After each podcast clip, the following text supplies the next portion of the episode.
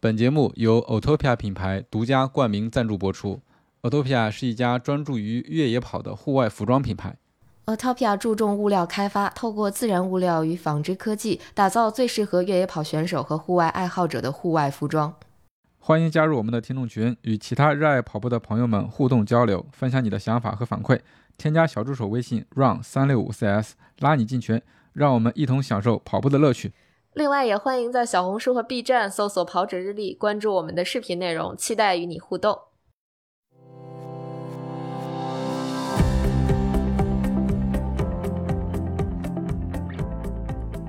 大家好，欢迎收听《跑者日历》，我是已经报好了明年的西湖跑山赛的男子。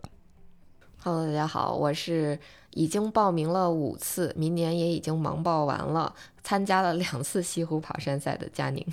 嗯，所以我们这期节目大家能听出来是跟杭州西湖跑山赛有关。我们也请到了一位嘉宾，他是杭州西湖跑山赛的创始人、赛事总监，以及风雪户外的创始合伙人、CEO 户外老罗。这期节目的形式比较特殊，佳宁在今年的杭州西湖跑山赛现场和老罗一起录的。对，就是也比较有意思，因为我这次西湖跑山赛去的比较早啊，当然其实去的早早的主要原因还是想找个机会跟老罗以及西湖跑山赛的呃赛事团队去聊一聊天儿，嗯，刚好他们可能也只能那个时间段有有时间，所以我们就约约到了，当时是比赛周六，约到了周四的早上见面。特别逗，就是这个场景，我可以简单说一下。我是什么时候跟老老罗录的节目呢？是我们约了周四早上六点半的 CrossFit 早课，然后早课结束之后，又去 Vegas 一边喝咖啡一边录了这期节目，所以。其实从这个场景，大家就能知道老罗是一个，或者说罗是一个非常热爱运动的人。然后，包括约这种采访，或者说约这种呃录播客的时机，都会选择在运动的这种场景下或者场景后吧。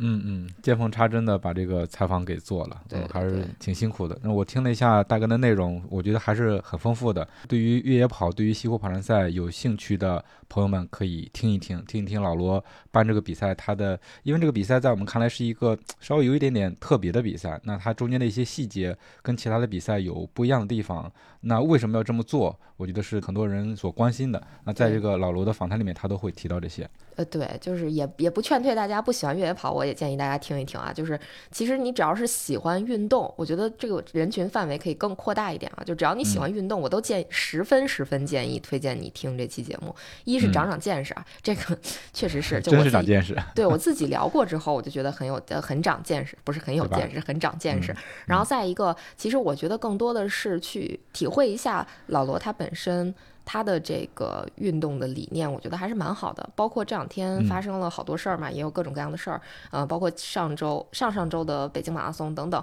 其实我觉得老老罗说的话，就总结出来一点，我我是真的觉得，包括的这句话，他在西湖跑山赛的开始也讲了，我就可以先剧透一下。我觉得这句话特别适合送给大家，就所有热爱运动的人。就是其实我们运动的目的，或者说。我我可我们可能能达到的一个比较高的境界，就是第一个是保护好自己，第二个是不打扰别人，第三个就是我们保护好自然环境。我觉得就是如果说我们能用这三点要求自己的话，其实已经很牛很牛很牛很厉害了。然后可能再有别的什么境界跟层次，但是这个就是我觉得是一个比较基础的，就是希望大家人人都可以做到的一个点吧。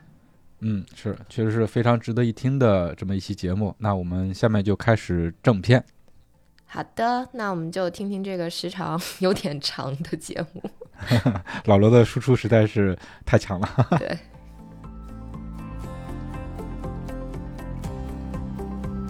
我觉得基本上来讲，可能是大概，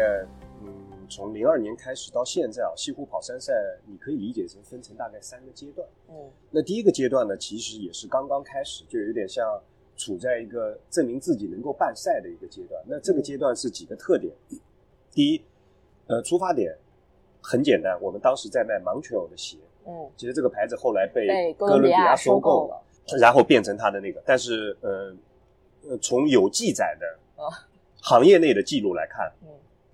就 Montreal 是发明了 Trail Running Shoes 这个品类的，在它前面没有，嗯，所以大家可以去关注一下 Montreal 这个鞋子当年的取的名字都很厉害，嗯，它都是美国那个时候的小众赛事的，或者说那个时候出现的。那些赛事的呃名称啊，比如说，所以相当于这款鞋子，呃，它冠以了，比如说，呃，那个叫做什么 Hurricane Ridge 啊，或者怎么样，那意味着就是那个山地的一个赛事啊，那它可能更适合那边的山路或者怎么样。但整体上来讲，我们当时是因为 Montreal 的鞋子，它叫 Tory 跟 Traverse 这两款是我们卖的最好的登山鞋。嗯，然后呢，品牌商呢。就是告诉我们说，哎，在美国他们开始了这个，而且卖的也很不错，鼓励很多人到山上去跑步啊。那你们可以卖这个。那这个时候呢，呃呃，英文的叫 Trail Running Shoes，说你们应该搞一点比赛。那我们就想为了卖那个鞋子嘛，啊，那么就说我们也，而且当时在翻译那个 Trail Running 的时候也很纠结，因为我们问了很多顾客和很多周围的人，说我们应该叫越野跑还是叫跑山好。因为所有的人一听到越野，在那个时代，在两千年初的时候，大家第一个反应是四轮驱动的这种车子，越野车，就绝对不会想到，呃，越野自行车啊，越野跑啊，或者这样的。所以他们觉得跑山可能更好，就是说跑山这个东西很让他想到登山是和你们的店和你们的产品是很容易相关的，否则一讲到越野，他就会想到是车子。嗯，所以我们就把 trail running 翻译成了跑山。那那个时候，那我想，哎，我们在卖登山鞋，我们在卖跑山鞋，所以这个呢是初衷。那最开头零二年的时候呢，刚好是零一年，我的朋友，呃，那个时候杭州有个论坛，叫泽贵山庄，他们在零一年搞了一个叫做，就是有点像，呃，学香港的异形。但我知道，其实中国那个时候氛围都没有到，因为我自己后来参加过异形，我是非常尊重异形的，我而且。从疫情上面学到了很多，其实很多时候就有点像我刚才讲的建筑一样，建筑并不是造一个让大家住的，不简简单单是造一个让大家住的地方，而是说它通过一些空间的设计，让很多人和那个在这里流动，并且产生那个。所以疫情其实它也是创造了一个在这样的慈善赛事的基础上面，让各个。行业的人是吧？当你比如说 CP 五经过的时候，在大雨深夜的时候，可能经过的那个补给站是，比如说可能是是，比如说香港的什么进出口检疫局的，可能帅哥美女给你挑破那个那个水泡，然后你再继续跑，然后你经过某个地方，小朋友哎，在在在那个地面上打出了很多加油。和一些这样的语句的时候，你会发现，哎，它不是一个单单跑，不是一个简简单单的说我捐了多少钱这么简单，而是他真的是希望能够影响更多的人，或者说这，所以这个是蛮重要的一件事。所以这样子一来之后呢，我们在那个阶段呢，就是，呃，主要是为了证明自己，哎，是不是能够办一场这个赛事，顺便卖一点鞋子。所以这个呢，大概一直持续到可能你可以理解从零二年一直到零五年、零六年那个时候，大概这样子。那这个是第一阶段，我们主要是通过跟当地政府的合作，啊，然后呢，呃，去考察一些线路啊，然后，然后呢，我们最开头也就是用了，呃，最开头我们大家选定的异形的线路啊，然后来跑，而且起终点还都不一样，给我们自己也造成很大麻烦，因为你要做两个起点啊。那这是第一阶段，你可以定义成我们在探索能不能够办一个赛事，然后呢，我们从最开头就是采用收费的方法，因为。呃，Montreal 的那边的美国人说，你们应该收费，嗯啊，原因是，呃，我们觉得这个是对的，就是因为你否则你根本那个时代的赛事基本上全部是免费，然后你如果在两千零二年或者两千零五年前面，你基本上是在一些国企或者大的公司工作的话，你和别人说你周末跑了个马拉松或者跑了个比赛，百分之八十以上的人都会马上问一句。你跑了第几名？这就是一个刻板印象，你明白吧？那那个时代的印象就是这样。所以，作为我们办赛这一方，我自己当时是是在探索我能不能够安全的办一个这样长距离、持续这么长时间、这么多人参加比赛的这么一个活动而已。大概规模是在一百人到三四百人间这样子。然后呢，我们收费从五十元开始。但当时我就碰到一个问题，因为那个时候国内没有什么赛事。唯一可以的是有一个叫做七星越野挑战赛，但它是多项的。然后呢，所以很多朋友都会来参加我的比赛。所以基本上原来早一些的那些赛事总监都来过我的赛事。那大家在交流的时候，我就想到说，我们有没有什么办法，就是尽量让呃，就是报名费能够慢慢的 cover 赛事的大多数成本，因为这种赛事很难拉到赞助商。那所以我就想办法不断提高那个价格，但提高价格呢，但是又不想让那些参赛人觉得说你黑了我坑了我，所以我就得想办法去拉很多赞助商，或者说我要为赞助商做一些别的事儿，比如说。因为你卖了很多 Montreal 的鞋，所以我愿意赞助你一些东西，然后让你去贴补赛事的亏空或者怎么样。所以呢，从这个是第一个阶段，我们大概摸索出来，价格呢也涨到了可能两两百块钱或者怎么样啊啊。然后呢，从零五年后面呢就开始跟西马有个很长期的合作，大概合作了十二年啊，对，然后相当于十二年，应该是从零六年开始。零七年的时候，因为我们都在户外圈里面，所以我们那个时候还挺自豪的。我们零七年那场比赛，总共有十个登顶珠峰的人过来，因为都是我们朋友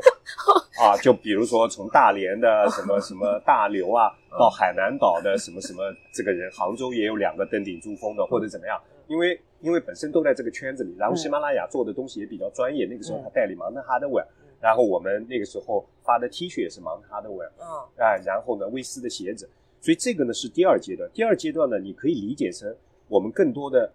呃，是在学习和借鉴一些东西，就希望把海外的一些办赛经验，可能一些国际的理念可能带带过来啊，然后呢，价格呢也是不断在拉高，但是呢是用更好的东西填补进去。那这个呢是第二阶段，嗯啊，所以第二阶段呢，其实有几件事儿对我们影响是比较大的，那特别是。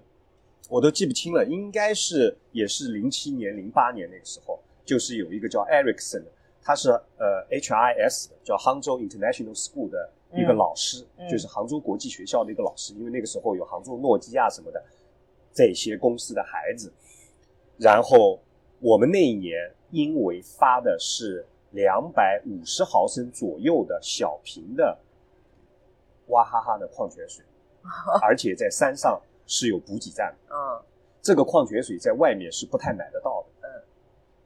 然后我们事后再看艾瑞在看赛事照片的时候，那个时候更新没有这么快，都要等大家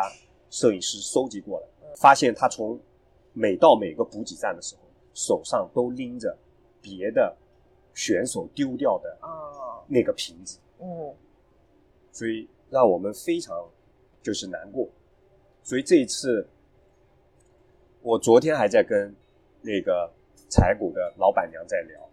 所以他也非常生气。当然，他也说了些气话，说以后他要，因为他们在赛前是找人去清理过线路的，嗯，所以说比赛后的垃圾其实全是选手扔的。你可以很肯定的说，而且这些选手夸张到就是进到别人的橘子园里面大肆的去采橘子啊，对，这样这样子弄。所以说，现在就是有一种不好的趋势，就好像说，你似乎在做一个叫跑步的正能量的事儿，你就可以践踏其他的，你就以为自己怎么怎么那个。对，所以说这个是非常不好啊。所以，所以呢，我们那个时候呢，就更多的是说，可能是从从一些比如说国际上的这种赛事学一些东西。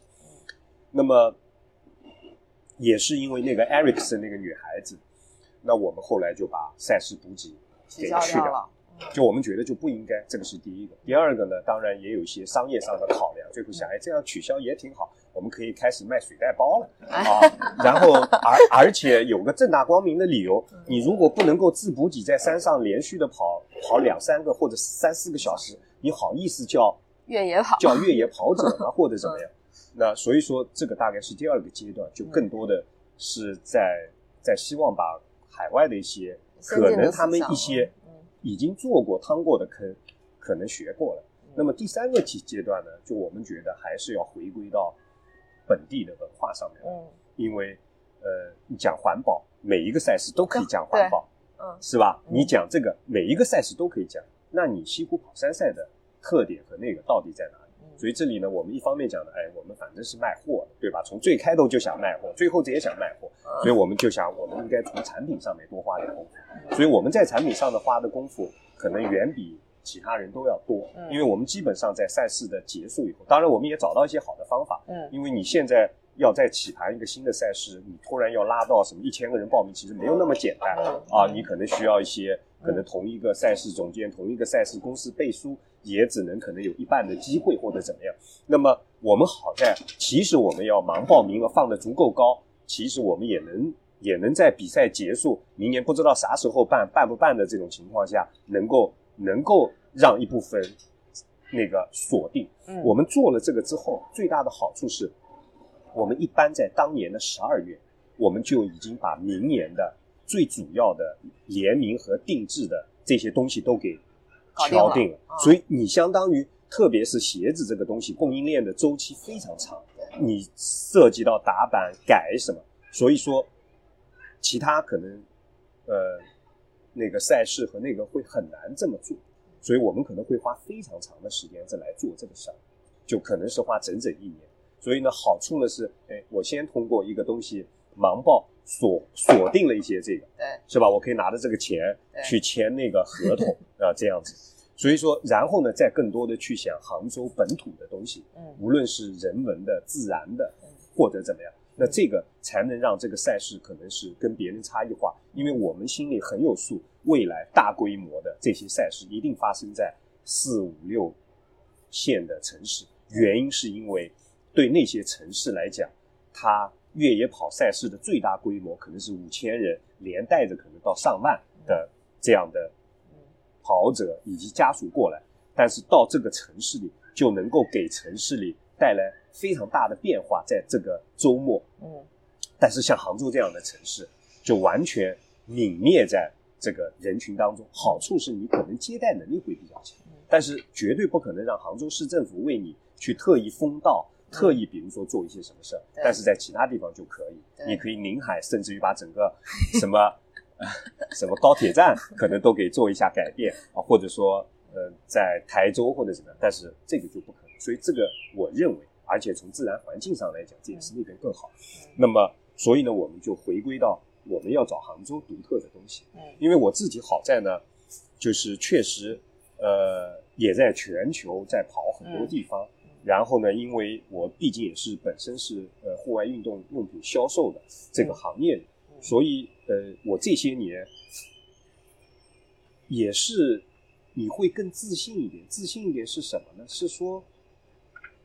你不会动辄就用一个叫差距的东西来衡量，或者以前我会讲说，哎，这个是差距，嗯，是吧？嗯，那我现在更多的是说差异，啊，是吧？我我不再认为。说我在旧金山的市区看到有很多流浪汉，有很多垃圾，有抽 marijuana 的人，你闻到气味。但是你在他旁边的山上跑五个小时都见不到一片纸片。但杭州的山顶有很多的这个，只要能看风景的地方或者垃圾桶的旁边都是垃圾。那我以前觉得，哎，这是差距，但我慢慢觉得可能这是差异啊，这是差异，就是说。它是一个更整体、系统性的东西，就是为什么呃，我们的周边还有这么多垃圾桶，嗯，是吧？当这个理念发生变化的时候，你山上的垃圾桶可能才会被拆掉，所有的人都会觉得我在山上，特别是在人多的地方，连那些所谓可降解的东西，因为橘子皮的降解也要一年半，对，根本来不及。根本根本抵不上你中国人在上面扔，对你扔的速度跟降解的速度比，完全是。对，更不用说那些啊什么餐巾纸之类的东西，它因为含有荧光剂，含有什么？对。所以这个阶段我们更多的是去找这些。嗯。那呃，去找的过程当中，我们也发现了很多有趣的。嗯。那首先从自然上来讲，杭州在疫情的三年里面，白鞋你看到的机会多了很多啊。那么，所以呢，我们也和当地的，比如说浙江省自然博物馆的一些鸟类专家和一些动物专家，呃，做很多的沟通。那么，他们也告诉我们一些两面的东西啊。那第一面呢是说，罗你看到的好的方面啊，这些多的原因其实只是因为人被 lock down 了，所以人的活动区域小了，在某些局部的区域你会看到自然环境在改观。但是我还是要告诉你另外一面。从我们在看的大面的监测上面来看，整个环境只是变坏的速度在减慢，还在变坏。所以那些最坏的人你还是没有看到，啊，他说，比如说，即便在杭州，当有人报道一个在植物园附近的山上看到什么什么东西之后，可能第三天、第二天，你就会看到那边被放了捕兽夹。你觉得现在应该没有人去吃鸟了，但我告诉你，在山东、在温州这里还是有这么多 啊，或者说在在福建或者中国的沿海有些岛屿上面，你会惊呆了。对，因为我前两天转了一个东西，我也是惊呆了。那一些那些有一点像像鹰类、雕类的这种鸟，它们为了那个携带方便，就好像鲨鱼为了取鱼刺，就把它割了以后丢到下面去一样，就是头直接拧掉，然后那边是好多的头，就非常恐怖，就让你觉得无望，嗯，这样子。所以有的时候，因为。他的公牛的那个创始人，野王雪纳的有个口头禅，就还挺搞笑的，就是说，哎，这个没有希望，就好像说这个世界没有希望。但是呢，特别是经历疫情之后，我们在看很多事儿的时候，我也觉得可能倾向于这种想法，就有点像一个底线思维，就好像说，哎，反正这个世界是没有救了。但是呢，我们稍微做一点，就让它稍微慢一点，或者就让它那个，其实这也挺好。的我们不能减缓它，不能让它变。呃，对对对，我们根本没有这个。不能让它变好，但是我们能让它减缓变慢。对对对，就反正稍微变坏的速度变慢。所以说这个时候我们是在看，我们应该能够通过这个去更多的了解一些这个自然的东西，因为本身越野跑和路跑最大的差异就是加上了自然的连接的这一块，你能看到山上一年四季的变化。对。所以这个上面我们会考虑很多杭州的这些山啊、这些植物啊、这些动物啊，然后呢再加上人们的这个。那杭州呢这些年我觉得整体的氛围还是挺好，就是说，一方面有那些呃这个这个打鸡血的这个直播啊什么这一块，然后另外一方面呢你也看到，就随着更多的人可能有收入了之后，或者说收入到一定水平之后，就是有一些人可能做一些表达性的东西的时候。会有一些呃小众的粉丝的去支持他，而且他们在付费的时候，更多的是基于说，我不是为了说买到一个便宜的东西，而是说我希望通过我的付费，让我喜欢的这种方式和这个主理人以及他的产品，呃，变得更可持续一点。也许他活不长。但是我希望我付了钱，他能活得长一点。对对对对对，当然他只要不发生那种说，哎，卖给我这个价，然后搞一个双十一打个对折这样的事儿来伤害我就可以，我我愿意。那杭州你能很明显感受到这个，所以我们也也想把这些东西偏人文类的，比如说陶瓷啊、陶艺啊或者怎么样，因为很多时候你会发现，就是呃，你不得不得相信说，呃。人的精力是有限，你很多时候通过西湖跑山赛和杭州和杭州的这些自然人文建立连接之后，所以你会愿意去了解这一些东西啊。你并不是说因为你就是比如说可能想要吃杭州的一个小点心，你离开它就活不了，啊只是因为你来参加了西湖跑山赛，你在杭州的山上跑的，那这个小点心，这个荷花糕，这个比如说定胜糕，才对你有了特别的意义。所以我们觉得这个可能是蛮重要的，而且在人生的过程当中，其实你也可以选择在在伦敦、在宁海、在台州、在杭州，或者是东北或者任何一个地方都没有关系。但是这个毕竟是有限，啊，所以我觉得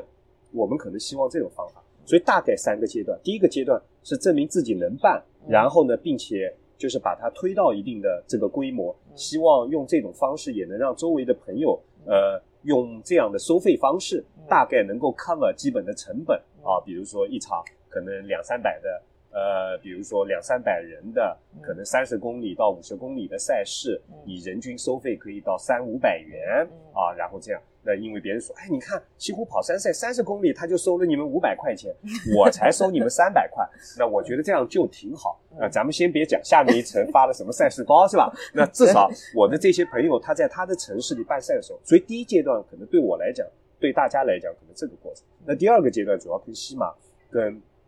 跟威斯、跟这些国际品牌合作的时候，那我们也有更多的机会把海外的一些东西带进来，更多的是环保啊。对山啊，以及在山上跑的时候，千万不要以为自己很厉害。我是来跑步来比赛，就是你们都 get out of my way，而是说，对我我我也挺怕吵到大家，或者说这个山路应该是大家 share 的，我们尽量大家呃维持一个平衡，是吧？虽然下坡的时候你们最理想给我让路，但是你们这不是你们必须要做的，应该做的，我还是应该怎么样？所以说这个可能是我们是在学的一些东西，就无论在这个社会性上面的这个谦卑，对自然的谦卑。这个上面，那这个是第二阶段，更多的是可能学习。那么到第三个阶段呢，我觉得可能也是幺七年、幺八年后面，我们更多的反思。就我们也不想说这是差距，因为我现在很坚信，就中国的越野跑有中国越野跑的文化，而且已经独立成长，会成为世界上面非常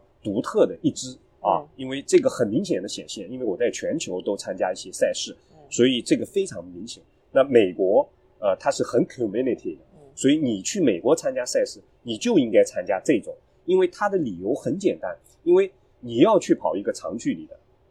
绕不开的就是州立和国国家公园。对，好，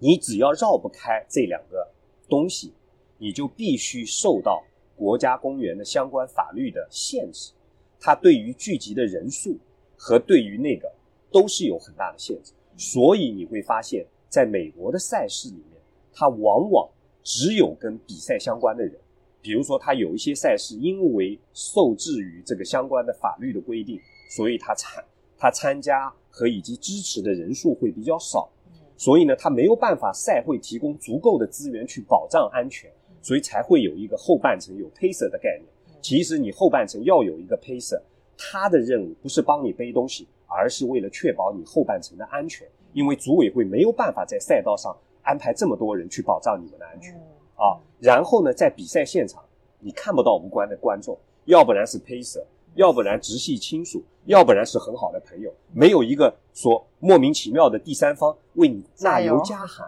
哎，对吧？那这是他，他已经三十多年了，他的赛段大多数可跑性比较强，因为他很多都是从原来的马道演变过来的，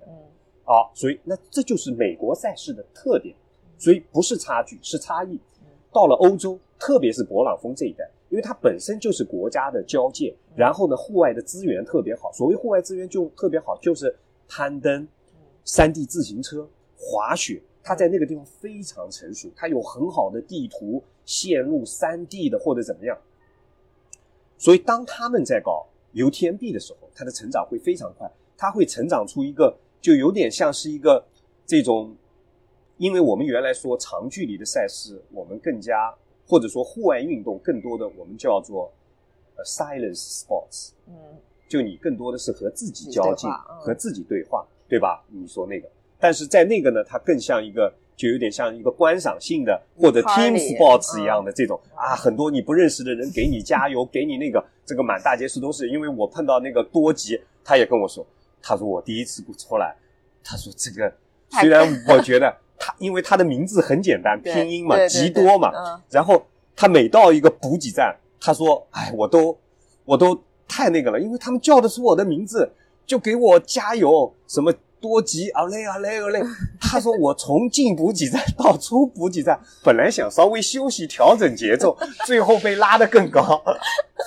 你明白吗？就这个感受太那个了。你对那些小镇来讲就是个 party 啊。对。那你想那些地方，他们就把餐桌摆到外面。然后甚至于那个什么酒吧和舞厅，就把酒和 DJ 都放到外面来，就就是这样，是吧？那个我觉得这个，所以这个就整个子来讲，它是一个那样的东西，和美国那边就不一样，因为它都在国家公园里面或者怎么样。然后包括线路，所以你访问所有的人都会说啊，我来参加 UTMB，我做了什么特别的训练？我就是拼命的练爬升，我就是，是吧？因为我在意大利碰到一些人在 Dolomite 里面跟我说，哎，我们十公里爬升两千米，这是 average level，average level，OK，是吧？动不动就会上三千的，我十公里三千，那我觉得都是四足在爬了，对吧？然后所以说它很不一样，那中国也不一样，中国第一是。在其他的地方，这个东西的商业价值远没有中国这么大，因为中国会有很多的赞助商，真正的给到一些精英选手，让他可以靠这个活下去。所以我们去 UTMB 的比赛，你会看到说，哎哎，中国好像很厉害，其实你不能这么说，因为中国很多就是一线的或者说真正的专业的人，他转到了这个行业。他为什么能转到这个行业？是中国像 Hoka 像这样的品牌，他愿意去支持他。那在海外，这为什么很多时候他们有一些人他只能是半职业的状态，是因为就还没有这样，是吧？或者说商业价值整个没有展现，然后再加上像宁海，像这样的城市，那它更多的是在这个阶段，它会像台州，它会整个的城市去支持到，是吧？但未来大家也会考虑，我是要支持你，但我也希望降低你对我们大家。叫什么 regular routine 的这个影响，对吧？啊，大家都还要有一个边界，嗯，有个平衡。你不要，哎，对对对对对，你不能够过这个 line，因为我们往往我们的教育里面往往是把那些东西说的特别多，哎，说那个那个什么什么嘉宁那个大苗，你们从小要学习雷锋，这要什么什么什么这个，但是这个是属于一个天花板的思维，就好像说我们要学好，这个没有错，但是更多的最后会面临一个问题是说。其实我们很多时候退回来，其实你只要照顾好自己，不伤害别人，不伤害自然，其实这个是底线做好就已经很好了，等于是吧？你过马路，呃，你不闯红灯，其实并，那我们这会说你为家里人和为你自己的幸福考虑。但是你从另外一个层面说，你别给撞到你的人添乱，是吧？其其实你不闯红灯的原因是因为万一别人撞了你，别人还为你，对，你会承担了很多那个。所以你应该从那个层面上考虑，说你别闯红灯，你别那个，不给别人制造麻烦。对对对，所以我们呢，很多时候在跑步上面，因为对我来讲，就是我看的也比较多一点，或者怎么样啊，其实这个就是一些文化上的差异，我不能说它一定是差距。就是因为我们在这个教育体系下面，最后就很容易说，哎，我跑步是一件很积极的事儿，这个让我改变人生，让我那个，其实不是，因为我们的生活当中有很多东西，跑步也许在某个时间段会成为你很重要的一部分，帮你从生活的鸡飞狗跳当中抽离出来逃离，但是它解决不了你房租的问题，解决不了你孩子教育的问题，解决不了你工作当中的困难，它只是让你抽离出来之后，你回头。可以静下心来，再去慢慢的解决和那个，所以千万不要把它放得很大。对，所以我碰到过好些人，他跑进了破三，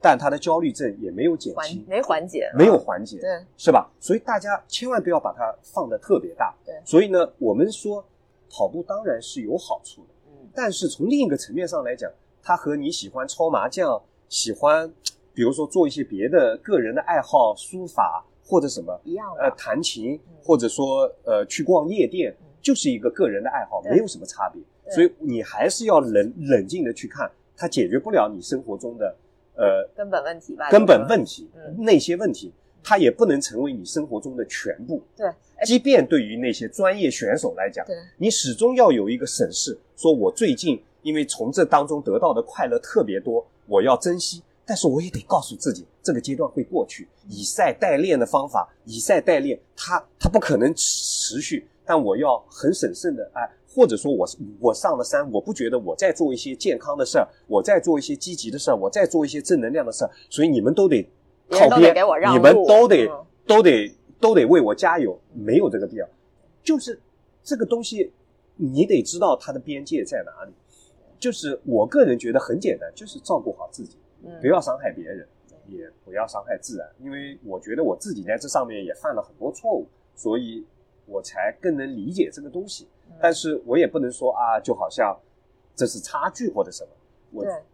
这我还挺同意的。我觉得我主要同意两个观点，第一个就是跑步这个事儿，它不是生活的全部，就是对于大 对于百分之九十九的人来说，跑步只是你。很多众多爱好中的一个，它可能帮你排解一些什么样的东西，但它解决不了你生活中必须要面对的那些问题。呃，它可能只是说让你从那之中抽离出来一段时间，然后去从别的方向想一想，然后再翻回头来再去解决你的问题，就是给你一个 break 吧，就这种感觉。然后再一个就是说不妨碍别人，然后这个差异和差距这个问题，其实可能之前我一直认为是我们可能跟发达的这就或者说越野跑文化或者跑步文化发达的地区是有差距的。但是其实，呃，翻回头来想想，它其实本身跟地域有很大的关系，包括我们受的教育，可能对于我们来说，我们很难发展成美国或者是欧洲的那个样子，因为我们可能从小被教育的就是说我们要内敛，要怎么样，就是我们很难做到说我们开一个 party，就是所谓的现在特别流行的艺人爱人。我我可能我觉得在中国这个文化里边，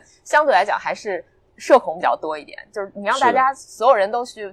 蹦，就是蹦迪啊 那种夜店文化里面去，其实其实很难，所以你很难到那个 UTMB 的那种那种氛围里边去，就是你会被感染。是的，所以所以呢，因为年龄大了，你肯定也会偏保守这边，偏偏右一点或者怎么样，所以我更多的时候就是从结果上、统计学上来看，可能去想它是什么原因。造成的这种差异，而不是说一定说这是差距，我们要用一种巨变的变化去扭转它，其实是不可能这么做做到的，因为你背后的这个这个体系太复杂了。对，所以你肯定只能一点点做。所以我也是希望啊，我至少自己心里在想，就是啊，在我有生之年，我们能够让杭州的某一段线路上面能够始终保持比较干净，而且呢没有了垃圾桶，我觉得。呃，这个已经是足够了，这个已经是挺好的一件事儿。因为现在大家就会觉得说，你放了垃圾桶就是让我扔，然后很多人觉得，哎，我可以，因为山上会有一些非常奇怪的东西，那这些年就会多一些自热锅、自嗨锅。其实这个我还挺讨厌的，所以我以至于我看到别人吃自嗨锅，我都有一点讨厌，因为山上看到那些石灰块。然后整个锅，然后山上你会看到生蚝的壳 啊，你会看到，你就非常奇怪，说这这么这东西怎么上来？你都能背上来，但是一点壳你都不愿意带下去这样子。然后很多人扔了空瓶子，就会觉得我好像还给别人提供了一个好像呃捡东西赚钱的一个方法，你明白吧？所以这玩意就就会变得非常奇怪。对。但是到未来，如果你扔东西都要付钱的时候，那可能大家都不这么想。对。啊，或或者怎么样？所以，所以也会看，就有点像说，咱看到一些可能你自己觉得不太好的东西，对它有可能是有它自己的一些很很多背景和原因造成。嗯，对，反正这个山上扔垃圾这事儿最近还是挺甚的，因为我我是呃上上周去参加了那个云丘山的那个半 UTMB 的比赛，其实我我看到山上一些东西，一是大家扔这个能量胶的皮儿。就我眼睁睁看着人就是吃着能量胶，然后吃完啪就一扔，地下就一扔，好像是一个很自然的动作一样。对。然后呃，还有就是比如说有人在山上抽烟，这都是我不能 想象的。对，那个人还在我的微信朋友圈里，然后他还发了一些他自己什么完成了八十五公里，但我想取消了。所以我们呃，江浙一带的赛事，我们大家会共享一个黑名单，就这个黑名单里的人。这个黑名单里的人，我们会让他无法报我们的名，对，就会这样。我觉得应该。所以我个人觉得，呃，惩戒应该会需要强烈一点，在中国啊。当然，我们只是表达一个态度。对。但是我个人觉得，作为跑者来讲，呃，大家在这上面的要求和意识应该稍微要高一点，因为不然的话，真的是非常那个，或者说，呃，我们做的事儿。最后反而变成了对自然界是一件极大的伤害。对，所以关于扩规模这个事儿，其实我相信未来赛事总监要考虑的是说，我是否要通过扩规模赚更多的钱，创造更大的影响力。我要去平衡它这样的规模以及这样的分批上山的方式对环境造成的影响，能在多长的时间里。被消化吸收掉，甚至于有些有可能是可逆的。你如果办到一定的规模，可能就不可逆的对环境的影响。它要平衡这个东西，而我们现在可能还在前面那个阶段，更多的想要说，我要通过规模来向政府、向那个证明价值。然后，如果选手如果不能有这样的意识，就是整个这个、这个、这个行业和这个、这个赛事。这种方式可能都会经历垮降，就像我们说的精致露营一样，在整个这个自媒体的时代，呃，它会被极大的放大，推到一个顶峰，然后又有点像这种快速消费和这种大众消费一样，推顶之后马上降低到冰点，是吧？大家就会就会这样说，哎，原来上山跑步的人都是都是这样一个德性，对对对，你们别来我们的城市，别来我们的山，嗯，你们跑完之后，就像昨天杭州放了一场烟花，山上丢满了，那以前杭州有烟花节，那只要第二天你上个山，哇，那就是真的是垃圾遍野，是吧？那最后就会变成你只要办完赛。哇，这就是垃圾遍野。然后大家会说，哎，马拉松大家就这样。所以我后来会觉得，其实马拉松未来也会有人思考这个事儿，一定会有人思考这个事。对，其实包括这次北马也是，就是我从来没有见过这么脏的马拉松比赛。对，呃，就是我我非常非常就是震惊，为什么马拉松比赛会变成这个样子？就是大家其实一点点意识都没有，因为之前大家可能有一个共识，说我比如说我用过的纸杯，我扔到边上，对吧？就是这个这个东西我是可以扔的。但是现在它变成了，我在路上用了这个纸杯，我扔到马路中间，大家再把它踩成泥，就是整个特别脏乱差的所以说，它这个东西就变成，就很多时候，呃，它有点像个系统一样，从赛事组织者、志愿者，从参赛选手以及政府，或者说这些相关的啊，它最后这个系统是说，什么是最最优先重要？当 PB 成为最最优先重要的东西的时候，其他都不当影响力或者什么成为最优先考虑的时候，其实它很容易最后会演变成其他所有都可以践踏。其实这个还挺，嗯，挺不好的，或者说要非常审视，要或者说你得要非常警惕。因为我们多多少少都在往这个方向，因为我也想赚更多钱，我也想做更大的影响力，但我得考虑杭州的山上单次发枪能容纳多少人，一天能让多少人在这些小径上跑，到底它最后带来的变化。如果下雨天，你如果放上万的人上山跑，那杭州的山路有一些地方的恢复就有可能一年都恢复不了。所以还是掌握这个平衡，而且其实那点我我特别认同，就是我现在特别害怕的是什么？就不管是马拉松还是越野跑，我特别怕的就是以后每办完一场比赛，然后就出现 N 多的那种评论、舆论的指责，说你办了一场马拉松比赛，你满地都是垃圾。但我觉得现在还好在你能听到这种指责，你明白吧？那如果在某一个阶段，就有可能大家高歌猛进的时候，你还听不到这些指责。但我觉得。至少说，因为我也希望我的赛事有很多我不喜欢的人，也不是说很多啊，就是得有一些不一样的声音。因为你年龄大了，你觉得听到一点不一样的声音，你可以忽略它，但是你希望听到，呃，你也可以 diss 他，你也可以那个，但你只是在心里说，但是这才是正常的，你不能把它变成一个那个。对，其实我是想说，不应该它变成一个特别招大众讨厌的事。对对对，这个但是基础的点是在的，就是。就有点像上海这两天万圣节嘛，我觉得挺好的，你别管，这创意就很多啊。这为什么有一些人就见不得别人开心呢？是吧？那么，那我对我来讲就是三个标准嘛，就是说，第一，他有没有照顾好自己？因为他不照顾好自己，确实会对他周围的一些人产生很大的伤害，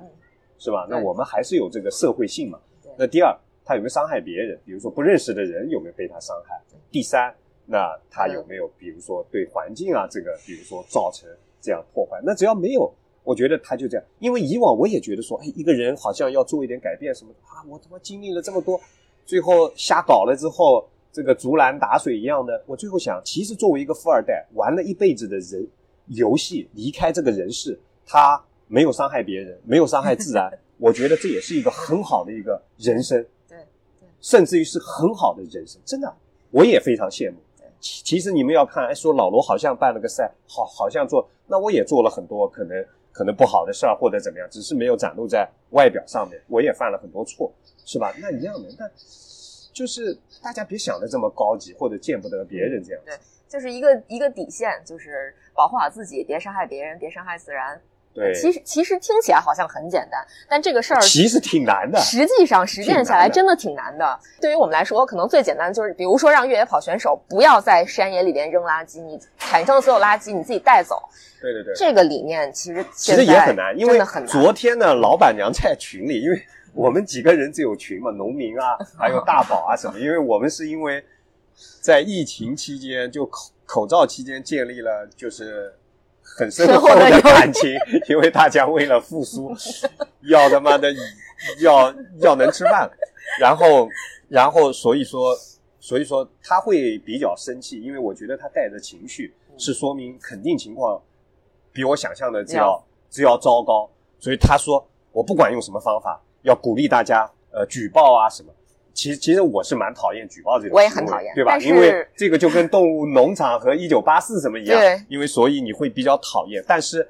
呃，我也没有反驳他。那我觉得他肯定是因为当下生气，但是我觉得。呃，有很多种不同的做法。一种人可能最后就会像北京一样，就会会有一些人，你扔了我也不骂你，我就把你解掉。嗯，啊，这个所谓非暴力的这种方法，对吧？我就到某一个补给站扔一些东西，对吧？我把理好的扔掉，然后那也会有说我拍照，是吧？那也会有像日本一样的做法。像日本，我在二零。一二年参加第一次，这也是他 UTMB 的第一次。我跑的是半程 STY 八百多公里的时候，UTMF，嗯，对 UTMF 的时候，我惊呆了，因为那一次我也差点出一个事儿，就是因为他从 CPR 一个学校出来的时候，他赛会的呃在临比赛前两天突然发了个邮件出来，你离开这个补给站必须携带超过一点五升以上的水，然后要做检查，然后。然后呢，我离开这个补给站的时候，因为前面这两站都跑得比预想的要快，所以我离开的时候，其实两个六百毫升的水壶都没有灌满。然后呢，我就朝志愿者晃了晃，然后拍了拍后背，他就让我过了，因为我两个就已经一点二升，然后后背我又拍了一下，其实我后面那个水袋是空的，我觉得完全够啊。然后其实这个一点二升都没装满，其实他后面那一段我大概花了快五个多小时。而且我还跟女子的第三名的这个时间差不多，这样子。然后他在那个山顶上临时提供了一个两百五十毫升的水，但是他交给你的时候，瓶盖和瓶身上都写上你的号码。你明白吧？如果你要丢捡到了，我就罚你分。嗯，就就是日本人确实做的非常细，就是他通过我做的非常细，给你这个指令是那个。所以有的时候你会在想说，哎，如果我们有一年发号发能量胶的时候，我觉得中国如果卖的最好的能量胶，或者最让我高兴的能量胶，是它卖的体量很大，但是在山上你从来捡不到那个壳，那是最牛的了，那就是最最牛的。说我只卖给那些从来不在山上乱扔我的壳的这些跑者，你明白吧？哎，我的体量很大，我能卖一个亿，但是你在山上从来看不到。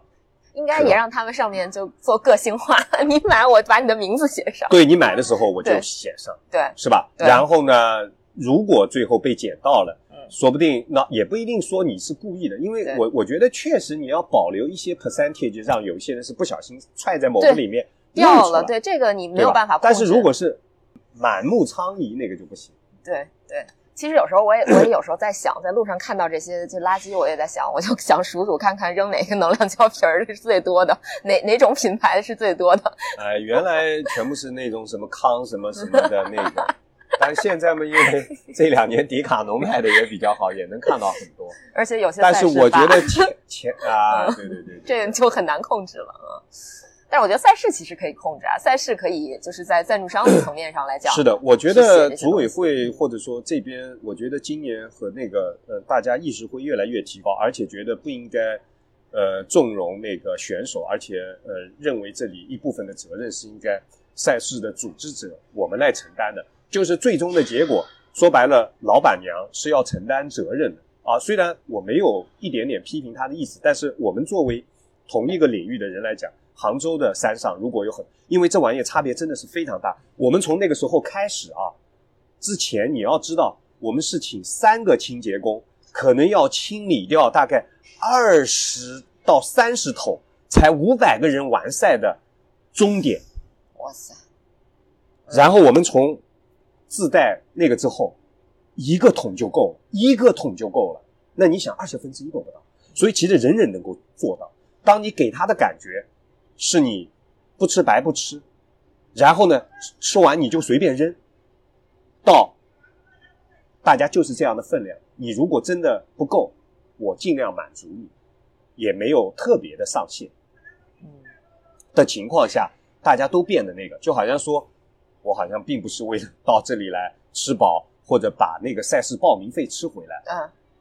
所以说，你一旦一个赛事在宣扬，你是为了把报名费吃回来，愿意通过赛事包把那个，所以我也很痛苦，我也不希望大家认为说，哎，我来西湖跑山赛就是为了买一个赛事包或者那个，所以我们也会有一些相应的政策，可能说你可能连续报名，可能连续多少年不参加，那可能我也就会把你排除在外，你必须要参加一次，嗯，可能才能报名，或者怎么样啊？我觉得这个。也也是表达了我们可能想宣扬什么样的东西，这个是很关键的。对，就是传递一种态度嘛。就说白了，我做这些事儿不是为了让你看到，可能说，比如说这个参赛包特别好，我交了这些钱，我就是为了买你这参赛包，并不是。我其实更希望的是你来体验我这个比赛，因为毕竟主体是比赛，主体不是参赛包啊。对对对对，这个反正挺有意思的。我最早知道西部跑山赛也是朋友跟我讲说，啊。你知道有一个比赛办了很多年，然后那个参赛包特别豪华吗？然后真的这是这是当时的一个对对我来说的一个所以所以这两年我也比较痛苦，因为户外老罗可能本身，呃，这个自媒体这块做的还可以，所以就会有很多品牌觉得说他愿意无偿的付付出产品，就包括今年的羊毛 T。那本来的话，我们肯定是很纠结，因为这个成本挺高的，但是那个德国南毛是生产纱线的。他说：“哎，那个二十万左右的纱线，我来提供。”那内道说：“那可以。那如果他免费提供纱线，那这个样稿和和这个我来出。”嗯。然后那上下游里面，那可能牧羊人的工厂说：“那也行，那我就帮你免费的做。”嗯。你明白？那这样子又平白无故的多了一件可能价值四五百块钱的东西。嗯。那大家就会有一个预期的问题嘛。啊，大家想明年应该更好，那我就疯掉了。那大家就要知道这个情景，这个年头是有变化。户外老罗说不定马上就人设坍塌，没有品牌商愿意支持我们赛事了。所以我也觉得这玩意儿大家还还是要有一个边界，就好像说你还是要回到说，我还是希望跑跑杭州的山。对，回到杭州的山路上啊，就是嗯，我可以负责任的说，我跑了这么多地方。杭州的山路是非常值得跑的，虽然它最高的地方可能才四百多米，包括市区啊。从某个程度上来讲，杭州的山路是我认为最具代表性和，呃，相对是属于那三分之一很难的啊。怎么说呢？因为你面临的情况比较复杂。比如说我在新西兰跑，啊，我经常上午五点钟就出门，天还黑着，然后很多人都觉得不可理解或者什么。那我说新西兰最大的好处。它是没有毒蛇猛兽啊！如果不是白种人把那些牛羊带过去，它可能苍蝇和蚊子都没有。嗯，所以那个地方跑是很安全。嗯，连蜘蛛网和蜘蛛都见不到。所以你那个路，它它又弄得清理的很干净，所以你是完全就不用怕有没有蛇啊，有没有一个奇怪的东西啊。只有到太阳出来的时候，你会看到一些鸟，仅此而已。对吧？那你在美国，在欧洲跑，其实都是这样。它的危险更多的是来自那个，其实很少有一些让你烦恼的，比如说什么马路啊这种 千足虫啊，下完雨之后蜘蛛网啊，这个蚊子啊，而且是嗡着你啊，这个你到哪里总有几个蚊子，你随手一抓都能抓到。杭州都会有这样的地方。然后杭州的海拔爬升虽然不大，但是不停的起伏，其实这个这个是非常折磨人。有呃有的时候比那个一次单次什么八百一千的爬升，其实还要折磨人，因为它不断的在给你像一个 H I I T 一样。所以我在美国跑的话，因为那些爬升特别大的我没有去过，因为我东部跑过，西部我跑过一个 American River，然后我这一次今年暑假的时候我在俄勒冈跑过，然后跑过 Redwood，呃，都跑过一些线路。就就美国其实很多时候可跑性很强，能力强的人。就有很多线路，你都是全程可以跑的。那欧洲呢？他们是要什么？要那个大石块很多，或者说十公里爬升超过两千以上，他们才开始走。否则，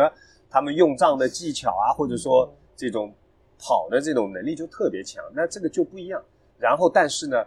也也很干净，也没有一些奇怪的玩意。我我我在美国跑嘛，往往你就会看到兔子很多，那欧洲兔子也很多，野。野兔泛滥，然后野兔泛滥呢，在美国呢，你就会碰到一些情况，就是野兔泛滥，它就会有郊狼，啊，就会做那个什么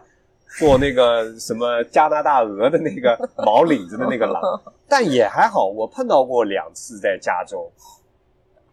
还有一些大的鹿，但不叫 moose 啊，是比 moose 再稍微小一点的，有一个单词的那种鹿，你也会见到很多。但是整体上来讲，我觉得还是那个安全。所以无论从难度，从从自然环境这个闷热的气氛，因为我们的纬度大多数都比这些地方要要低，然后要闷热。所以杭州呢是一个很好的训练的地方。其实杭州的包括我们西湖跑山赛的线路，包括其他的一些线路啊，虽然练起来可能会有些枯燥，如果你太长的距离，但是你背靠背的这样子训练，其实这些训练好之后，无论 UTMB、UTMF、美国的什么什么 West State 还是什么 Hard Rock 啊，Hard Rock 可能难一点啊，可能海拔高的地方难一点，但是。但是真的是，呃，不是说都那个，但是你基本上不会觉得说特别难。嗯嗯，而且我觉得还有一个特别大的优势，对于我们在北京的人来说，最大的优势就是西湖群山就在城里边。对对对，嗯，你任何地方发生危险危险，你基本上都能听听汽车的声音。找一条路，找一条路就切下去。对，就这个，其实就跟北京非常不同。因为北京你想找个山，除了西山之外，你就得开很远到郊区去。欧洲其实最大的挑战，我有的时候觉得并不是大爬升，而是暴露感。啊，因为很多人在上面跑不起来，跑不起来的原因，因为我也很担心中国会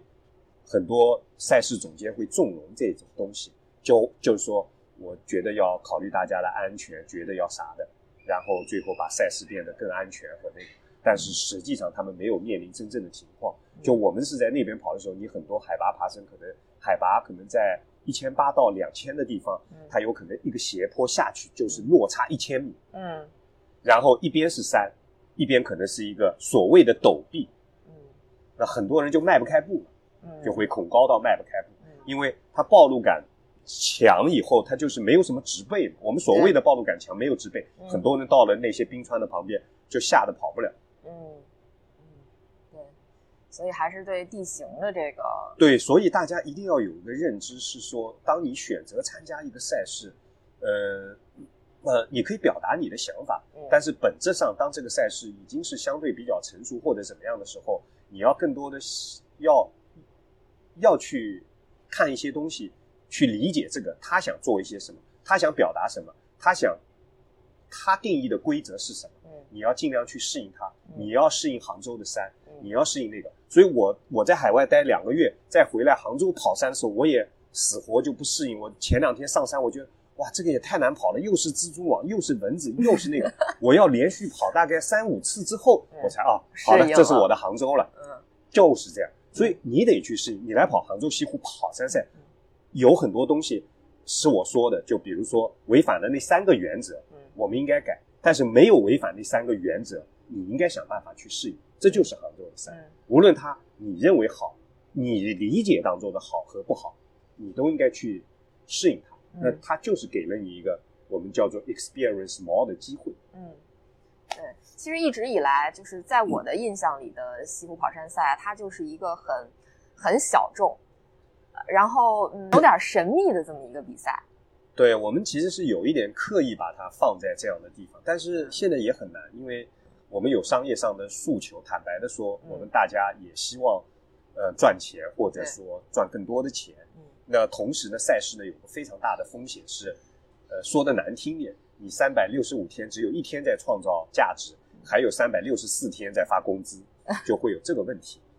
所以，当然，我们现在都已经呃精简成变成像合伙人制的方式。那王二呃就是在第三个阶段可能参与到这个跑山赛当中来。嗯，所以西湖跑山赛后面就是王二跟然然可能会带更多的东西进去。嗯，因为我们也觉得一个跑山赛，呃，它和马拉松最大的差异，仅是我个人观点，百分之九十五以上的马拉松都是一样的。那么。百分之九十九的马拉松，每一个都是独立，呃，都是 unique，都是不一样的。除了它线路不一样，除了那个不一样，因为马路其实全球的马路都差不多，对吧？所以说这个这个，然后所以说后者，它正因为它这样，所以它应该带着浓重的和独特的赛事总监的风格。嗯，那作为一个赛事，我也没想它要办永远，那我想，说不定某一天我们不接受盲报了，可能就是它可能要结束的时候。那我想大家得想明白，就是人生是有一个个阶段，那你呃每一种业态，甚至于很多东西都是有一个时期的。你在这个时期创造了应有的价值，你不要像个老不死一样的 一直占着这个资源。我我我我觉得是时候说再见，就可能该说再见，没有什么不好。啊，就不要这样。但是呢，任何的社群和一些东西的传承，它没有这么简单。所以我理嗯，其实最理想的方法一定是说，它有一根主线在那里，但同时在某每个时期。它都有一些主理人和当家人个人的东西加进去，呃，去去丰满，去微调这个主线啊，去去表现的方式在变化，那这才是一个可持续的。所以，所以就是一直要一种审慎的这种状态，可能，呃，你对大家得需要一些距离感，嗯，就是无论跟选手，呃，无论跟自然，无论跟这个甲方乙方，或者说。各个大家都还是要有一些距离感，因为，呃，整个社会随着大家呃自主性越来越强了之后，就是意味着个性的东西你越来越很难调和。你要知道这是必然的，嗯，所以从某个层面上来讲，离婚率大于，比如说百分之五十或者更多的人选择单身，这可能是未来一种趋势，甚至于比如说什么什么的啊，这个，这个它就是这样子，所以千万不要。呃，对未来有一个过于美好和过于那个，但是这不，这不代表我们就好像这样子随它去。我就觉得我们可以说啊，这个世界是没有救了，但是反正没有救了，我们随便做一点啥，我们都都都算是做了点啥，就就可能这样子，我我觉得会更心安一点。所以那王二跟然然可能现在会具体的事儿做的更多，但是他们也会把他们。对赛事，呃，对赛事文化的理解，呃，加到里面去。那么他们作为我在赛事上的合伙人，那我们，呃，我也没有给他们发工资，但是呢，赛事的利润呢，大家可能是有一个分配啊，因为不然的话，确实这也是你发工资，其实平常也没特别多的事儿做，所以也许他们为了生计会考虑明年上半年春天再搞一个小众的什么赛事，也是有可能。嗯，但我们整体上来讲，杭州这个赛道。嗯不太适合太大的规模，然后我们的性格可能也不太适合操盘特别大的这种赛事，所以我们呢就是想做一些，呃，就是怎么说呢？大家有一点小确幸，没事偷着乐，但是我也不希望，也不一定说它是美吧，就就是这个东西，你可能得知道了，你可能才理解，就有点像。比如说海怪穿着什么啊？文汉剧的 Miles sucks 是吧？穿着这个 T 恤的人，你不跑一两个文汉剧的 Miles，你都不好意思穿，你明白吧？嗯，就就是当我说哎，跑山太傻逼了，或者怎么样，其实那你是得要那个，嗯，你讲这个话的时候，你没有必要去去证明一些东西，而是你已经看到了他的一些反面的，但是你你讲这个话的时候是说他很积极，他很酷，但是。它也就是一件很平常的事儿。它其实说白了就是内化到自己的一个东西，而不是说其实跟别人无关，就是它都是我自己的一些。所以这里一直是一个挺痛苦的，就就是这里是两个阶段，呃，也不叫两个阶段，是两波不同的。一方面，你希望让更多的人能够上山，去理解、去亲近自然，希望更多躺平的人能够那个，这个是一个方面。那你就要把它变得可能更大众、更偏。大众传媒能接受的这种表达方式，这个是一个。但另外一方面，你又希望讲的一些话，懂的人才懂。对，只有你这个 community，你才能理解你。所以说，所以说，伊万许纳的原来讲过一句话，他是一个三七原则。他的这个话大概是这么说的，就是说，当你比从事这项运动百分之七十的人花的时间、精力甚至金钱都更多的时候。你才能自然而然的进入那百分之三十的群体，就是你的运动表现在这项运动上，嗯，对文化的理解，嗯，才真正到那个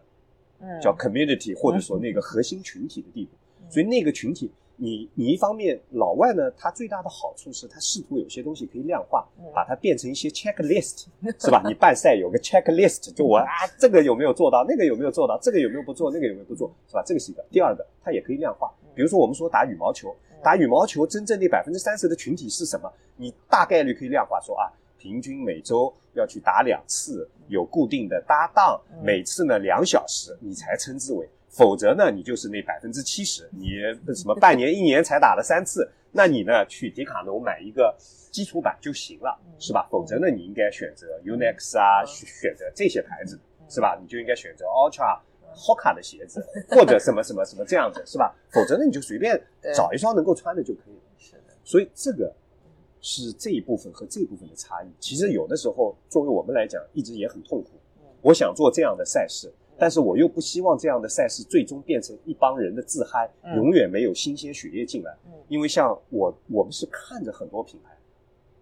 就是这么消亡的，你明白吧？他的创始人，他的那个原来刚开始的时候代表着年轻的、反叛的、积极的力量，最后他和他的粉丝和这个 community 都变得胡子花白，然后年轻人觉得，哎，这帮傻老头，这他妈的自嗨在干什么？就很容易变成。所以，呃，我觉得作为成熟一点的赛事总监，因为我们被推到这个前面，就是有的时候你也具备一定影响力，那你就不得不得承担一些责任。所以你得考虑这个东西。有的时候，像我们参加一些品牌的订货会说：“哎呀，你们今年才这么点新款。”哎，罗，你过来，他把一个门打开，你看有这么多，我们都没有上，因为我们很担心，我们全部上了之后。年轻人会可能会很喜欢，但是我们的老粉丝说：“哇，这已经变得我不认识了。”嗯，但是我们不上一点新的吧？大家都和我一样一起变老了。嗯，就我的粉丝和我的顾客都在变老，我也不知道该怎么平衡。嗯，所以我想我们的赛事也会面临这个东西。大家可能我们的性格都想做一些小而美的，但是小而美并不一定说真的是美。因为很有可能，你像 L L B 这种在美国的店，你一去逛，我靠，全是爷爷辈的人，有有这么夸张吗？那比如说啊，所以有的时候我还挺佩服日本人。所以以前我我对日本的户外市场的看法，其实这也是经历了很大的变化。就最早可能多少带点葡萄酸的这种心理吧，因为人家市场好嘛，就我们只能卖这么一点，他们能卖这么多或者啥的。我说。哎呀，这帮人都是为了好看，他根本就不懂真正的核心文化或者什么的，就会这么说。因为他确实是卖给那个很多的是城市里面穿的或者城市户外的人，是吧？但是，但是后来发现他有一点好的，他确实有一些产品更更接近亚洲人的审美。那我也在想，这到底是差距还是差异？那后来才发现说，呃，我们不得不面临这个事实，就是亚洲。我们的消费者，我们的大多数顾客，都集中在一二三线城市，而且在亚洲、中日韩这些地方，就是城市化的程度会更高。嗯，那你想，首尔可能百分之七十的人，年轻人或者百分之八十的年轻人都在那一个地方。对，所以你就不得不得面对密度、高楼大厦、电梯、CBD 这样的东西。所以你不可能穿一个东西出来说，一天碰到的羊比碰到的人。要多几百倍，所以你的那个 priority 不会是把什么功能和那个就放在第一，你肯定是要把好看。别人看我是怎么想放在第一，你不可避免的，对，哪怕我也一样，是吧？所以仪式感和那个在亚洲的文化里必然而然要在前面，这不是差距，这是差异。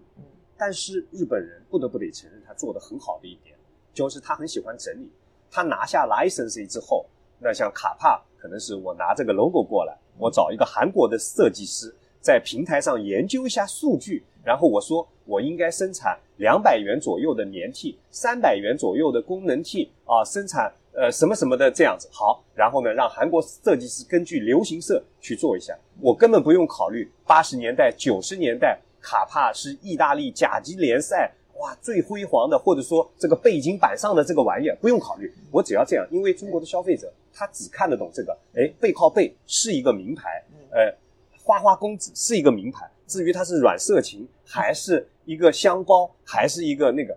不重要，重要。但是现在不一样，对，现在不一样。所以日本人原来我碰到有一些国际品牌就告诉我们，就是他挽救了很多这种垂垂老矣的品牌。然后很多时候他花很多的钱，有每年保底的费用，拿下 license。所谓 license 就是我可以用这个牌子自己研发生产，然后呢，我把它销售额的百分之多少交给这个品牌就 OK 了。可能一年都没有出产品，可能等到第三年才出，拿出来的产品，可能创始人看到了之后，可能都会感动到流下眼泪，然后说你们怎么做到的？然后他可能说，我把市面上过去八十年。你们公司所有能生产过，并且我能收集到的产品、图片和实样，嗯，都放在这里，都收集在这里。嗯，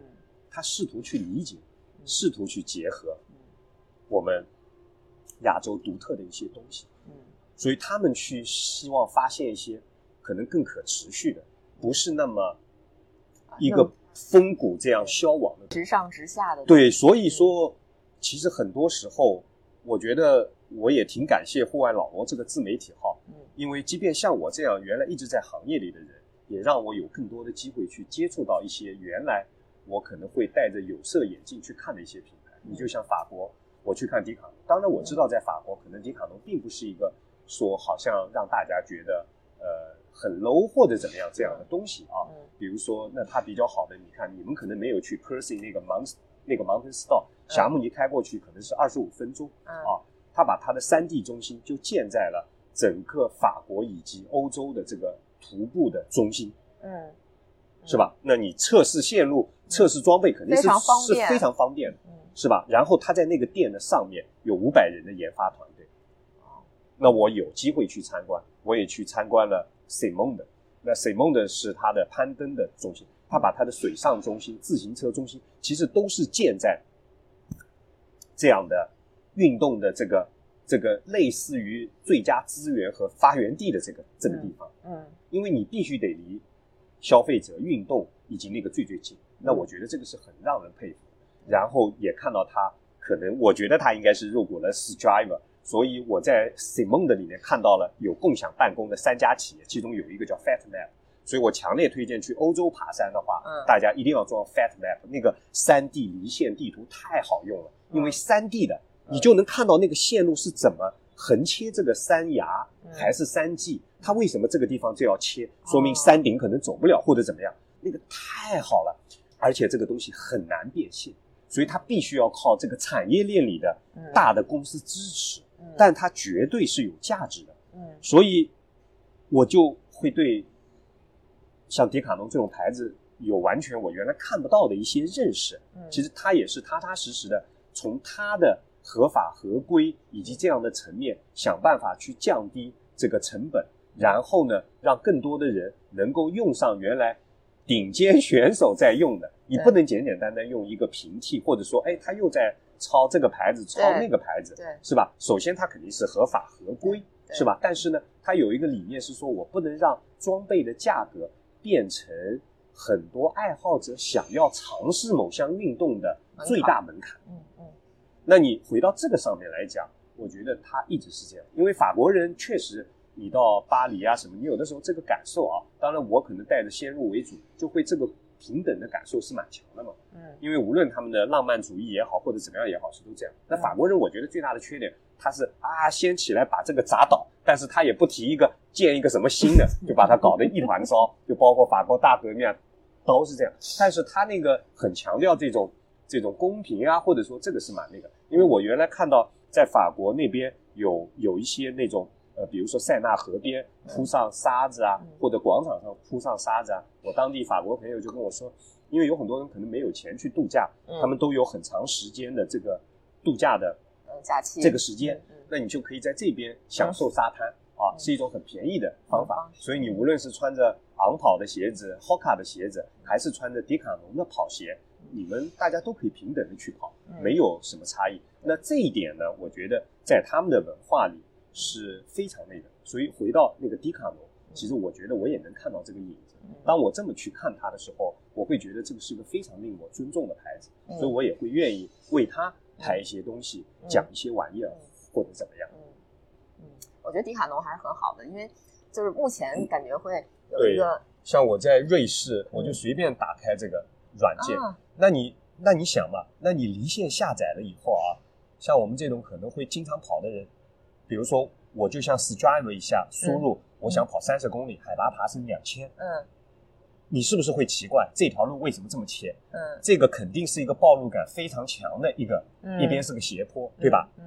其实主要是这上面特别陡，哦，就根本跑不了。然后呢，你会想说，你跑到这里，肯定有一条小路，你可以去登这个顶。嗯嗯。好，这个顶，它为什么到了这里又没有？嗯。然后就发现这上面其实是几块大的石块，而而且还比较松，但是它也打了挂片。哦。你如果有朋友相互保护，你们就可以再攀岩了。嗯。所以它非常成熟，嗯，对。那那你想，这个三 D 的线路就就会太牛嘛？因为那我就会想说，哎，我跑到这儿，如果状态还可以，我应该去爬一下这个顶，嗯，啊，或者怎么样？所以我当时其实确实几个顶我都爬了，嗯，哎，就我到了这里爬了一下这个顶，然后到了比如说这块上面，可能去爬了一下这个顶，这样子，嗯，那就很舒服。你所有的小路，而而且它是三维的，嗯。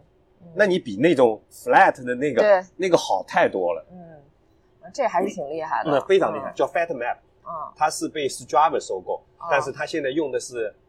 迪卡侬的共享办公，所以我怀疑迪卡侬肯定是投了钱。跟 Strava 有点关系 是吧？啊，没有没有，跟他有关系，投了钱。因为那三家公司都还蛮酷的嘛。嗯。因为还有一家是什么 MBA 课程，就有点像我把登山当中的风险控制。怎么应用到企业管理当中来嘛？这个不是挺靠谱的吗？对不对？就跟就跟亚沙赛哦，不是，就跟沙漠赛一样的戈壁什么的哈。对对对，因为这个东西，我觉得一个是呃，我们所谓的这个思想和身体的这个连接，包括瑜伽，包括我们的运动，很多 silence sports 会关注这个。然后还有一个是人和自然的连接。那我觉得我们的赛事和活动可能。嗯，都应该在这个上面做一些。所以当那个我刚才说的那种什么把登山的和和那个 MBA 这种管理可能风险控制企业结合，其实多多少少都有一些这样共通的地方，就是你你肉肉体上面推到极限带来的精神上的一些一些变化啊，就别用这种高大上的什么感悟啊，或者说这样的词。但是那还有一块就是你和自然亲近之后啊。然后，特别是也是在 push limits 的过程当中的这样的这些变化啊，那我觉得呃，确实是很多是可以应用到那个上面的。当然，他们讲的更多的是风险控制，嗯，因为风险控制主要是登山跟航海还有潜水这几个这这这几个项目是特别重视。嗯，其实我觉得就这些年看好多算是创举吧，就很多事儿其实其他的比赛可能他就没有做过的，比如说盲报。这件事儿，就是我以前是一直是想来参加西湖跑人赛，但是我一直就是怎么说呢，一直也没有时间，没有机会。但是我就想，如果我盲报了之后，我就可以把这个时间，不管怎么着，我都先留下，我早早就把这个事儿定好。然后包括我之前听说那个然然还当过移动的门，这个事儿我觉得也挺挺有意思的。对，我觉得是这样吧，就是人多多少少可能需要那点松弛感。所谓松松弛感呢？你有的时候可能得前面紧过，嗯，你如果我从来没有紧过，你就称不为称不上松弛感。就好像说我先试图往九十分、一百分做，然后呢，我觉得那个东西呢是短暂的、不可持续的、不平衡的，我再退回来，觉得哎，八十分、七十分是可持续的。就像你跑一百公里，你不能用着刚出发的百公里冲刺啊、百米冲刺的方法跑，你知道那个不可持续。我们大家就是在找这个点。就就是能让我可持续八十公里，是吧？所以耐力运动有一个定义，其实就是这样，就是说你以尽可能快的速度，尽可能可持续的消耗，维持尽可能长的时间，嗯，对吧？那作为我们的赛事呢，可能算是过了一个阶段。第一，天花板就在这里，你只能办这么多人的，然后呢，我也没有必要去向别人证明你能办一个赛事，你也没有必要那个。然后大的面呢，六十分在了。那么也不会太好，所以大家千万期望也别太高，因为我们这里就面临的人员一多之后，就很容易，就很容易可能最后的体验就会差下来，这也是大家为什么觉得小就会美的原因嘛。嗯，那多多少都会有这个，肯定是在的。然后呢，当你在六十分、七十分已经解决的基础上，你就会放松一点。哎，这个东西会让我变得不及格吗？不会啊，那我就试一试呗。嗯，然后再看，那保护好自己，没有伤害别人，也没有伤害自己，那就弄一下呗。嗯，就大概这么考虑。但是你得理解，当你在一个陌生的地方第一次开始办一个赛事，你和这些不同的利益相关方在打交道，你就会绷得比较紧，你没有办法做一些这样的事儿。所以这个呢，往往是相对成熟的赛事，或者说愿意烧钱持持续的，或者怎么样，你多多少少得有一些底子在，嗯，你再退回来一点，嗯，那这个时候你可以做一些好玩的事儿。对对对对，所以像财谷啊、宁海啊，我们啊，多少都是具备这样的呃条件，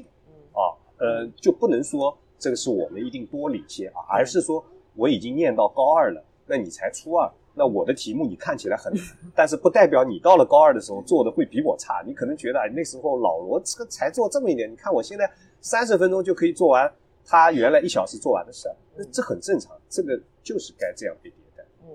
嗯，我觉得挺有意思的，就是赛事整个的这个迭代，然后包括一些很有趣的尝试，都是让这个赛事能持续发展下去的一个东西，或者说变化这个东西本身会让赛事更好玩一些。让大家对这个赛事的期待会更大一些，就挺好的。嗯，是的。所以每年其实来参加比赛的人，我觉得有是不是应该有绝大多数是会不能叫绝大多数，就是说有一部分人是会持续的来报这个比赛的，一直来参加的，比如海怪。那海怪报了也未必来参加了，因为对于他来讲，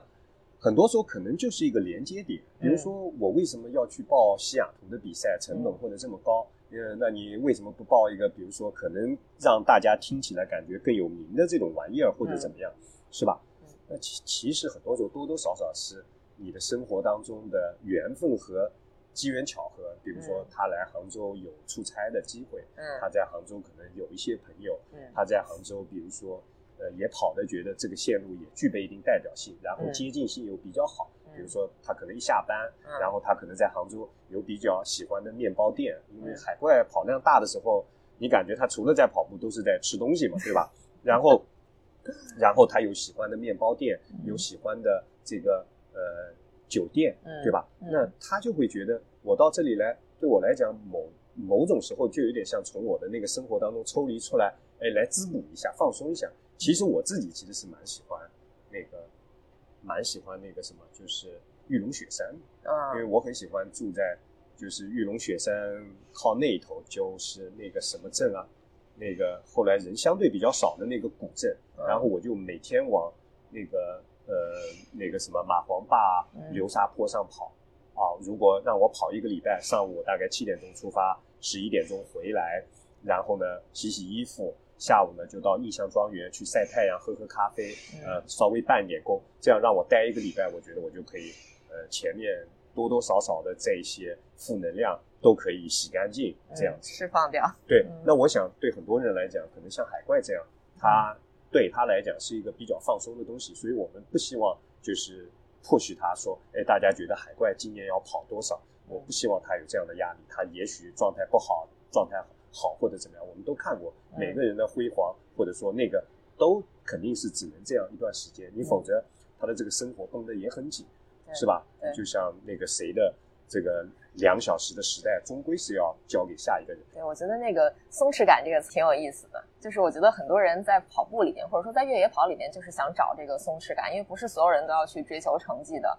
反正至少对于我来说，我可能一直会报西湖跑人赛，就是我觉得这个比赛让我觉得挺放松的，就不是那种特别特别竞技的感觉。就是我来可能更多的是想在西湖群山里边去溜达溜达，而不是说我要在西湖跑人赛拿个什么名次。我觉得这个还挺好的，挺有意思的。对，嗯，所以我们就也希望去调整和设计一些东西，嗯，去去把这些表达出来。嗯，因为你光靠说，其实别人不一定愿意看。嗯，因为能真正把我们公号文章看完的人，其实可能我不知道占比，但我觉得还是偏少。大家刷一下就好了。最后最好希望在群里有一个人告诉他们，这个是人性。那特别中国可能更明显一点。对，就是快速的。获取信息。如果有一种方式能让我一秒钟知道答案，我绝不去花那三十秒钟去干那个事儿。对对对对，这咱们现在就是社会就这样，也对对对对对对对，因为他也不觉得这个东西我影响了别人或者什么，但是所以说就别说这个是什么差距，就就就是我们的差异，对，是吧？也许下一代就不一样。所以像你们刚才回到社恐什么，所以我觉得有一些新兴的品牌是值得学习的，就包括像喜茶。其实我原来碰到他一个那个就是嗯。供应链上的高管，嗯啊，所以很多品牌，你碰到不同的人、不同的视角去看的时候是不一样。他说，其实我们的品牌主要是定位在，比如说九五后的男性和九零后的女性，或者哇这么精准。我讲这为什么还有这五年的差别？什么？然后他反正讲了一堆啊，然后至少是 make sense 嘛，说说我们其实主要是为社恐这些服务的。那我说什么叫社恐服务？你怎么做？他他说你可以想想看。你在从你在手机上下单买喜茶，到你拿上这个喜茶喝上喝完，把它处理掉之后啊，整个过程你想想看，你有没有必要和一个你不认识的陌生人打一句打一个招呼，或者对视一下啊？这是一啊。第二，在整个过程当中，你有没有感觉你是被尊重的？整个体验是尊贵的，是值这个钱的？所以他。所谓为社恐服务，他他是在满足这个。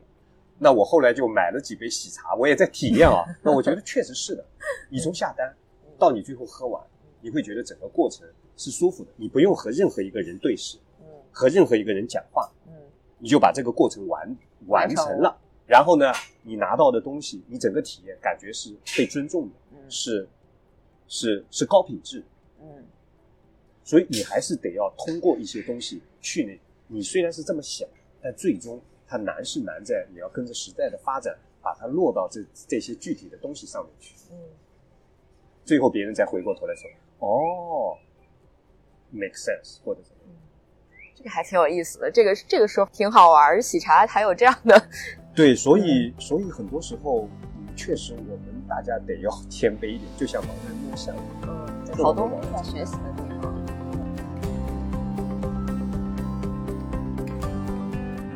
哎呀，就不知道大家全听完是一个什么样的感受，嗯，但是我觉得我去参加完西湖好人赛这个比赛，其实也不是我第一次参加了嘛，嗯，也也之前在各种节目里也说过，我已经报了五次名，然后参加是参加第二次，那没参加成的那个那呃两次吧，因为第三次还没开始嘛，没参加成那两次主要还是因为这个疫情的原因嘛，没没办法成行。但是我目前参加过的这两次，我真的都觉得体验是非常好的，就是甚至是说它是一个什么比赛呢？就让我。觉得，呃，即使比赛中会发生堵车这种情况，就大家都很随性的那种，嗯，对，那种比赛。这个比赛其实我也报了好几回了，对，好几次，但是一次也没参加过，就很神奇。就是，嗯，就就他一直在那儿，然后你一直想去，但是报了名，即使中了签，然后也是因为各种各样的原因去不了。但是这个比赛给我的印象还是非常好的。就第一印象是他最初的时候那种，他没有奖牌，他其实是完赛之后有一个纪念品。我当时那那一届我知道的时候，他的纪念品就是在西湖群山中间捡那些树枝啊什么的，然后放在一个小筐里面，形形成了一个这么小小的纪念。我觉得这个调调真的是非常的好。然后后面的话，印象就是你即使不去参加比赛，你报了名了，那这个赛事包也会寄给你，然后里面的东西实在是太丰富了，呃，绝对是物超所值。